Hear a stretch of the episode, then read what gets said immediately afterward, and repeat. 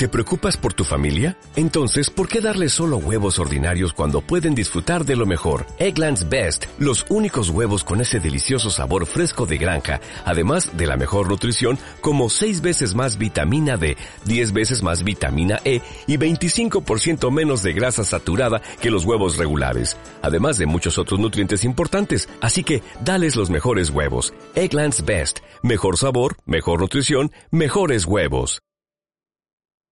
Soy Máximo de los Santos, misionero redentorista de la provincia de San Juan. Soy dominicano. Me encuentro participando de la tercera fase del capítulo general que se está celebrando en Colombia. En este día para conversaciones redentoristas tengo el privilegio de conversar con nuestro padre Pedro López, consejero general. Pedro López fue superior provincial de la provincia de Madrid, que incluía la viceprovincia de Caracas, la viceprovincia de América Central, los países de El Salvador, Costa Rica, Panamá, Guatemala y Nicaragua, además de una porción de el país de Perú. Tengo el privilegio de conversar con nuestro padre Pedro López. Nuestro hermano vive actualmente en Roma, dedicándose a acompañar y colaborar con el Consejo General. A ver, Pedro, eh, ¿podría decirnos dónde naciste, dónde te criaste? Tengo entendido que eres consejero general y que fuiste superior provincial de, de Madrid. Eh, me alegro mucho de saludaros. Eh, efectivamente, ahora en este momento presto el servicio en la congregación como consultor general eh, proveniente de España. Allí ha estado mi vida misionera y mi vida también como provincial. Pues mira, la historia comenzó hace 54 años, que se dice muy pronto, pero ha pasado el tiempo. yo nací en un pueblecito de Granada, eh, de 1.400 habitantes, está en el sur de, España. Una zona, una zona muy cálida, una zona muy religiosa, muy parecida a América Latina, por eso conecto también con, con el sentir de este pueblo, ¿no? de América Latina y del Caribe. Eh, nací en, una familia eh, creyente, en una familia cristiana, católica, y naturalmente en casa pues aprendimos todo. Aprendimos a hablar con Dios, oímos hablar de Dios, aprendimos a querernos como cristianos, eh, y eso mm, mi padre, mi madre, sobre todo mi madre era la que estaba pendiente de, mí y de mis tres hermanos para transmitirnos la, fe, ¿no?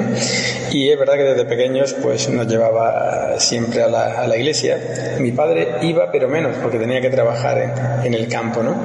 Pero sí ella se encargó de la educación religiosa en, el pueblo y por eso la fe, pues para mí desde pequeño fue como algo más, como algo fundamental de tu vida, que simplemente no cuestionas, sino que, lo has vivido en casa y, lo disfrutas, Entonces mis orígenes son de una familia creyente, eso es verdad. Es hermoso escucharte, Pedro, porque yo que te conozco un poco, aunque no no he vivido junto a ti, pero, pero ha ido dejando huella en la congregación, has ido dejando huella en América Latina.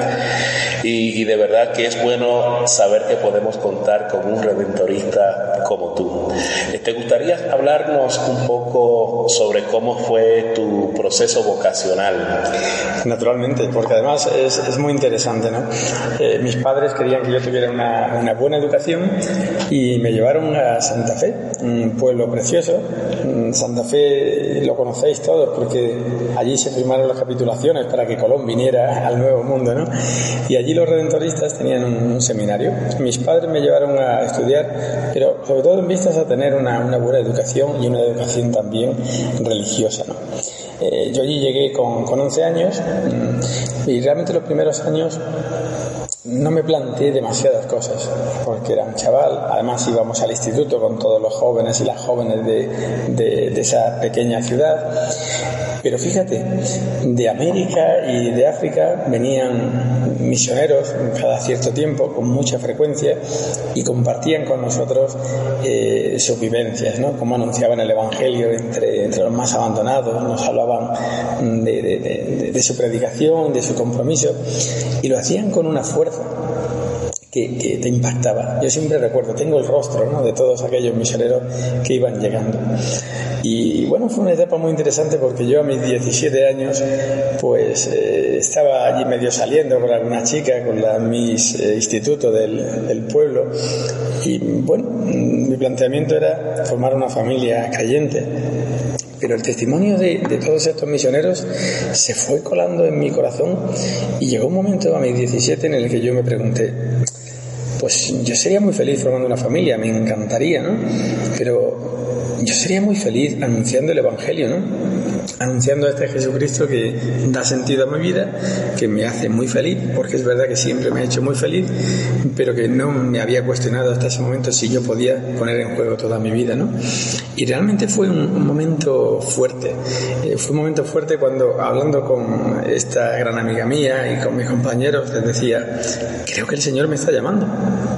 Y en lugar de recibir eh, desánimo, lo que recibí fue apoyo, ¿no? Es decir, pues mira, tío, si realmente estás sintiendo algo, tienes que preguntarte si es verdad, ¿no? Y lo vi, vi clarísimo, o sea, vi clarísimo que, que, el Señor me estaba llamando en ese momento para, para otra cosa, ¿no? Para poner en juego mi vida eh, como misionero redentorista y, y como religioso, ¿no? Y fue el momento en el que decidí marchar al postulantado, lejos de mi tierra, a Zaragoza, darme un año para preguntarme si realmente el Señor me estaba llamando para ser misionero redentorista. ¿no? Bueno, pues lo que pasó lo podéis imaginar, ¿no? Allí también tuve la suerte de tener un formador eh, formidable, un testimonio de, vida, de coherencia, eh, que me ayudó a, dar el paso, ¿no? A decir, eh, Pedro, no le des más vueltas, el Señor te llama para esto, reúne las cualidades para esto, eres feliz con esto, así que adelante.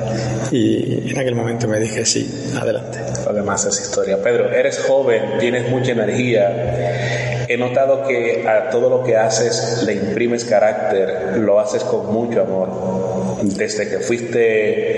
Eh, Estuviste en el equipo misionero, siendo superior provincial de Madrid, ahora como consejero.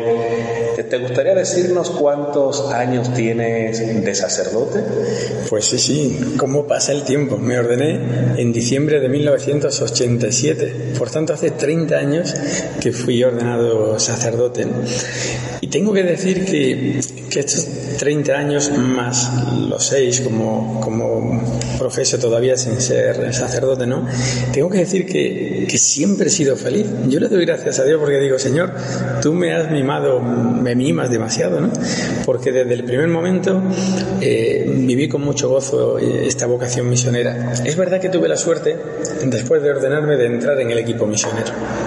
Y durante 20 años mi vida ha sido tener una maleta en la mano y en recorrer de pueblo en pueblo España, de un lugar a otro, venir en muchísimas ocasiones a América Latina y al Caribe, pues a, predicar. Recuerdo mis, mis, misiones en Honduras, en Venezuela o en Bolivia, en tantos lugares, ¿no? Y yo creo que, que, la misión te hace vivir con un gozo especial, ¿no? Y te hace estar vivo, el estar en contacto con la gente sencilla, el estar en contacto con los jóvenes compartiendo tu experiencia de fe, te hace de alguna manera renovar tu experiencia de fe y tu vocación en cada momento. Y sí, tengo que decir que, he sido muy feliz, pero además es que soy muy feliz, ¿no? Eh, en todo lo que hago en la vida misionera naturalmente, pero después cuando me ha tocado eh, desempeñar un cargo de, animación, de responsabilidad, he entendido que es otra forma de servir y lo que he procurado es estar siempre muy cerca de, la gente, ¿no? En mis años de provincial en Madrid, bueno, pues yo, animaba el, grupo de jóvenes. Eh, tenía que salir de vez en cuando de Madrid, pero yo tenía que estar trabajando pastoralmente, eh, siempre lo he hecho con los jóvenes y muchísimo con, con los laicos, ¿no?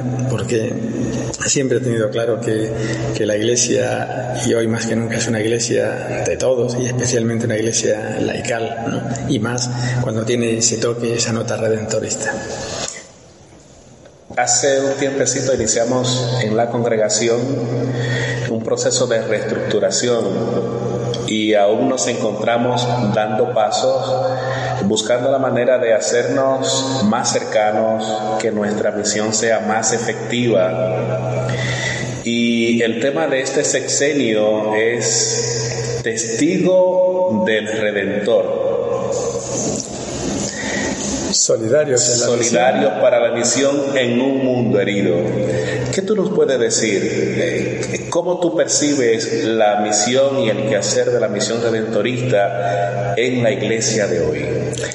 sabiendo que un distintivo nuestro, además de la misión y la cercanía, es el tema de la moral. Efectivamente.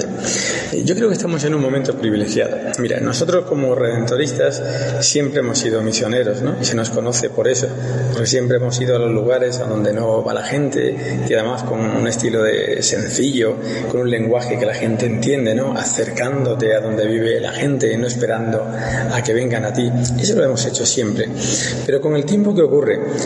Que de alguna manera uno se va acomodando, ¿no? Vamos acostumbrando a lugares, a personas, a métodos. Y cuando eso ocurre eh, perdemos fuerza y perdemos frescura, ¿no? Y nuestra buena nueva ya no llega como tan buena nueva, ¿no? Por eso la, congregación redentorista llevaba algún tiempo planteándose eh, qué hacer, ¿no? En este momento que nos toca vivir de mucho secularismo, donde mucha gente pues se ha ido alejando también eh, poco a poco de la fe.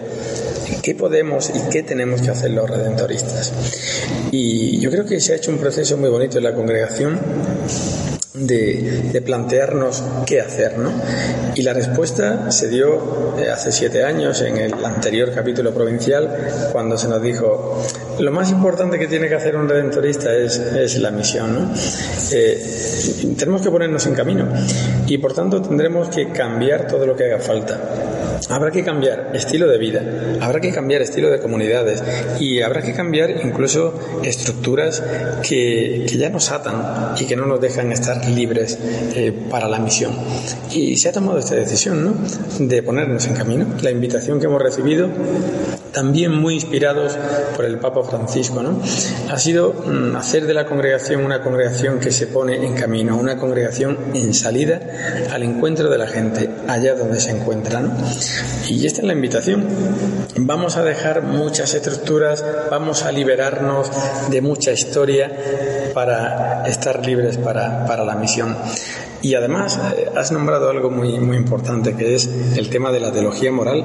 San Alfonso, que era nuestro fundador, eh, es el patrono de confesores y, y, moralistas. Y él siempre tenía claro que cuando encontraba un problema serio en la gente tenía que encontrar respuesta. La Iglesia y la palabra de Dios siempre tiene que encontrar salidas a quien está viviendo con angustia en cualquier situación dramática fuerte en su vida. Y la teología moral viene como intento de responder a los problemas concretos que tiene la gente. Los redentoristas eh, somos conocidos por eso, ¿no? Somos misioneros de la misericordia, de la misericordia. Cuando vamos al encuentro de la gente nos encontramos con muchísimos problemas y tú no puedes darle una receta hecha, ¿no? Que te viene de siempre. Tienes que conocer su problema, su situación y tratar desde el Evangelio de liberar a esa persona de la carga o del sufrimiento o del pecado que esté viviendo, ¿no? Por eso un redentorista es un misionero que termina eh, marcando caminos, indicando caminos, liberando a la persona, eh, recordándole que Dios la ama por encima de su debilidad y de su pecado. Por eso yo creo que nuestra misión en la Iglesia en este momento tiene una actualidad increíble, ¿no? de salir al encuentro, especialmente de los más abandonados, y estando al lado de ellos, ser iglesia, congregación, eh, hospital de campaña, ¿no? Que sana de tantas heridas que, que tiene el hombre, la mujer, el joven de hoy. Pero también en la sociedad actual, en América Latina, nos encontramos con jóvenes viviendo sin ilusión, sin esperanza. Otros que encuentran identidad en sectores de unas ideologías políticas pero también nos encontramos con jóvenes que teniendo inquietud vocacional sienten vergüenza de discernir su vocación, de darse la oportunidad. Pensando en tu experiencia, que después de haber tenido tu novia, te diste la oportunidad de conocer la, profundamente a Dios y responder a tu llamado, ¿qué tú le dirías a esos jóvenes? Pues yo le digo a los jóvenes que, que, lo tienen complicado en este momento. Les ha tocado vivir un momento difícil, pero la juventud de hoy es formidable. Yo los jóvenes que conozco son formidables y tienen una de valores. Pero ¿qué ocurre? Ocurre que con demasiada frecuencia encontramos tantas ofertas que nos vienen de fuera, pues prometiendo felicidad y además una felicidad inmediata, ¿no? Y la tentación cuando uno no está todavía bien formado, bien maduro, es acoger eso que te viene como una oferta de felicidad inmediata. Luego la experiencia dice que muchos jóvenes no son felices, ¿no? Porque esas cosas así que vienen ofrecidas de forma inmediata con otros intereses ocultos no aportan felicidad, sino que terminan esclavizando.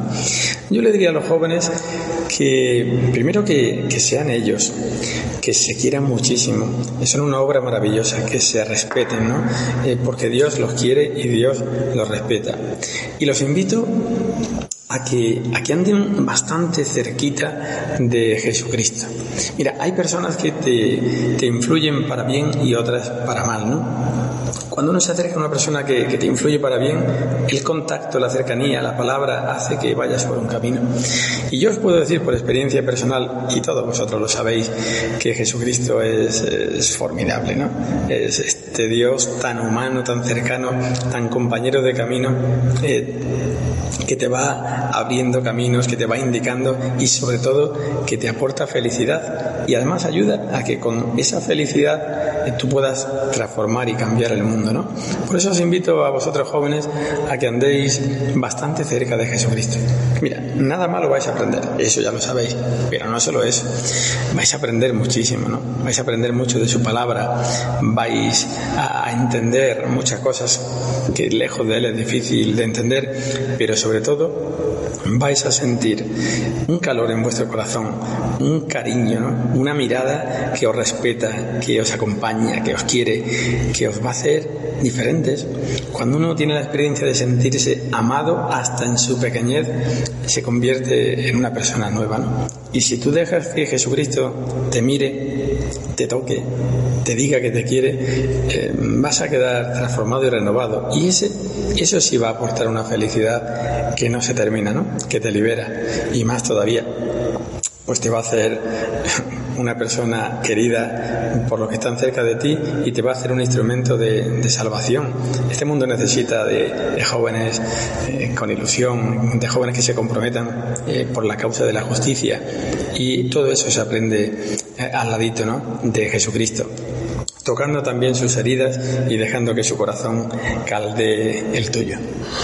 Pedro, estos días han sido muy intensos sé que eres un redentorista de muchos compromisos y yo me quedo impresionado con toda la energía que tienes. A pesar de tanto trabajo, te mantiene eh, con, con, tanta fuerza y con esa capacidad de poder animar y, motivar.